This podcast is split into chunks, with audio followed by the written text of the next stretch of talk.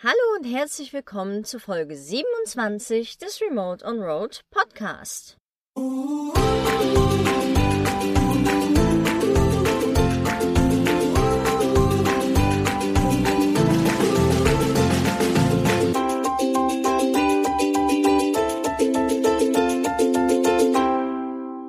Wer uns auf Instagram folgt, durfte in der letzten Woche schon spannende Stories von uns genießen, weil wir haben ein neues Problem im Auto.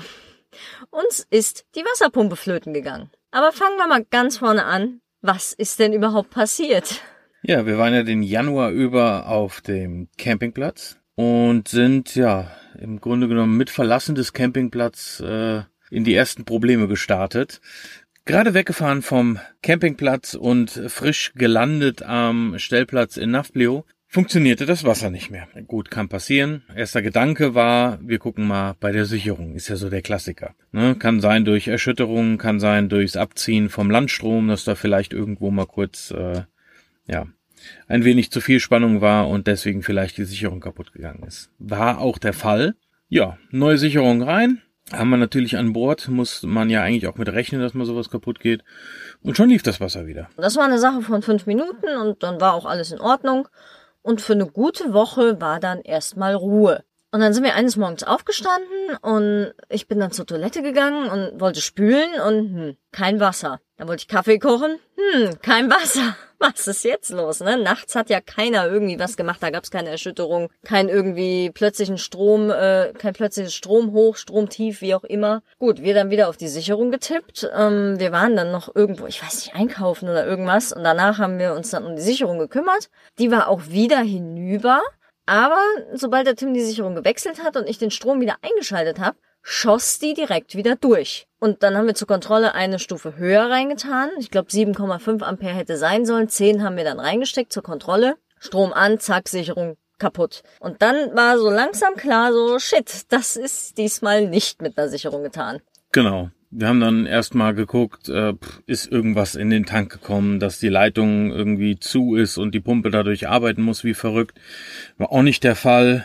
Ja, und irgendwann war ich dann aber auch irgendwie mit meinem Latein am Ende, hab halt alle Leitungen durchgeguckt und äh, ja, so was, was man als Laie halt machen kann. Ja, ich habe noch Leitungen gemessen und ich habe halt, wie gesagt, ein bisschen Werkzeug dabei. Da kann ich vielleicht auch mal eine Folge machen irgendwann, was wir alles so mithaben, äh, um uns halt bei den gröbsten Sachen so ein bisschen selber zu helfen. Aber ich, ich habe nichts gefunden. Wir hatten dann aber das Glück, dass der André, unser lieber Reisefreund, der mit uns hier den Winter in Griechenland unterwegs ist, äh, Besuch erwartet hat.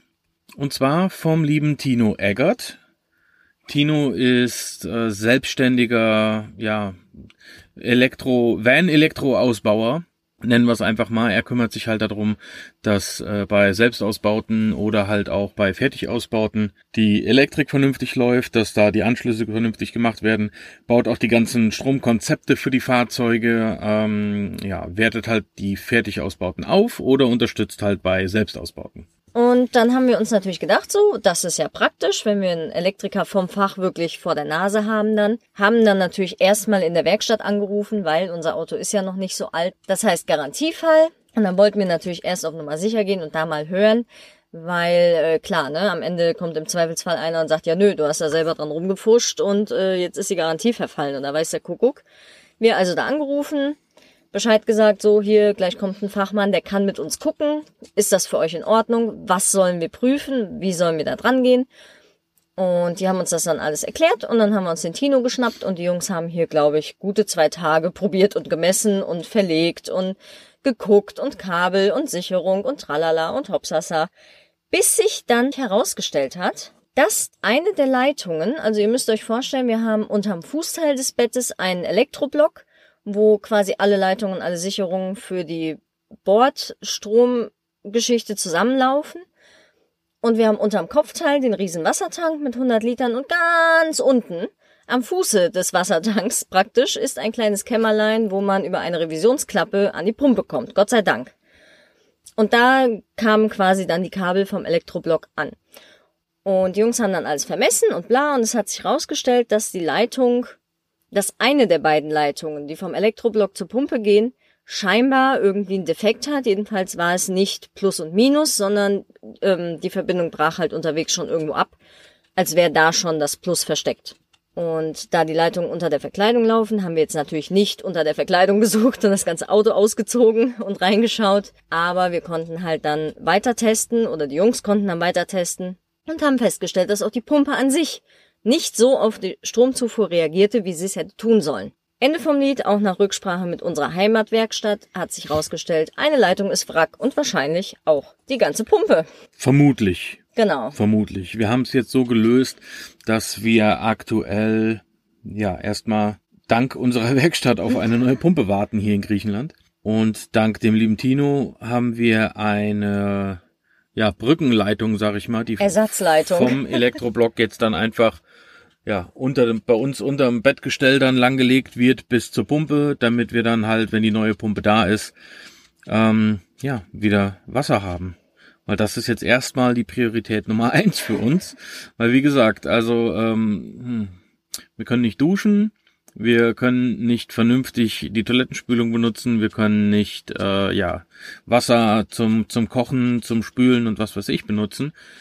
Aber wir wissen uns ja Gott sei Dank auch dank den Erfahrungen mit unserem alten Fahrzeug zu helfen. Wir haben einen, ich, ich kann es einfach nicht als Baumarkt bezeichnen. Ich, das war, also. das war alles und nichts. Ihr müsst euch das vorstellen, es ist einfach ein großer Laden. Ähm, ihr konntet draußen, ja, Kraftstoffkanister kaufen, äh, hier so blaue Fässer, so Speisfässer, äh, es gab da alles. Wir sind dann rein in den Laden, hatten dann jemanden gefragt und ähm, haben dann auch sch relativ schnell einen 20 Liter äh, Wasserkanister gefunden, einen lebensmittelechten, mit einem kleinen Hahn dran. So, das heißt, äh, wir machen es jetzt halt so, dass wir aktuell mit dem 20 Liter Kanister alles regeln und dann halt so ja ein bis zweimal die Woche auf den Campingplatz fahren, um dann halt äh, vernünftig duschen zu gehen. Und den Rest regelt man dann halt einfach mit dem Waschlappen und ja, macht sich dann halt so frisch. Ähm, aber dieser Laden war halt auch der absolute Wahnsinn. Ne? Da, ja. da, da gab's ja wirklich alles. Also da war von Blumenerde bis zur Lichterkette. Blumenerde, Campingbedarf, Waschmaschinen, Computer. Äh, es gab eine Ecke, wo man wirklich auch Schusswaffen kaufen konnte. War ein bisschen crazy, die ganze Sache. Also ein bisschen wie so ein Realmarkt mit amerikanischem Touch. Ja, irgendwie so. Also so, nicht, so, ne, ich habe mir mit den Spaß ja mal gemacht. Ne, also so eine, äh, ich glaube eine Baretta oder sowas schimpft sich das. Äh, 120 Euro und ja, war ganz. Also es ist komisch, wenn man einfach ja. so in den Laden reingeht und kann da Waffen kaufen. Vor allem so zusammenhanglos, ne? Ja. Neben, neben, den, Spül neben, neben ja. den Spülmaschinen. Also ja. mh, hm, weiß ich nicht. War ein bisschen seltsam. Aber gut, wir behelfen uns jetzt aktuell mit einem 20 Liter Wasserkanister. Der reicht uns circa zwei bis drei Tage.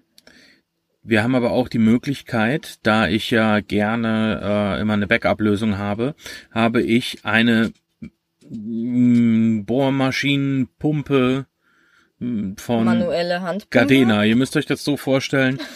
Ich kann links und rechts, ähm, kann ich halt einen Gardena-Anschluss dran machen, diesen Klickanschluss. Und kann halt an der einen Seite Wasser ansaugen und dann halt auf der anderen Seite klar wieder rausdrücken. So, und das Teil wird halt angetrieben mit einem Akkuschrauber.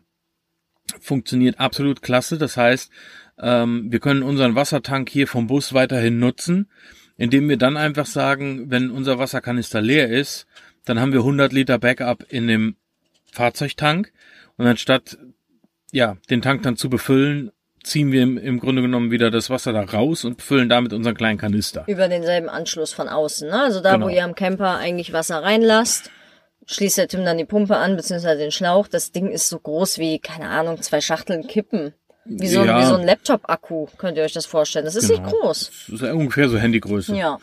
Äh, funktioniert aber echt gut. Also so Absolut. als als als Backup-Lösung ähm, sollten mal irgendwie keine Pumpen vorhanden sein funktioniert das echt klasse. Kann ich, kann ich nur empfehlen. Das Teil kostet, glaube ich, irgendwie. Das war nicht teuer. 15 oder ja. 20 Euro maximal.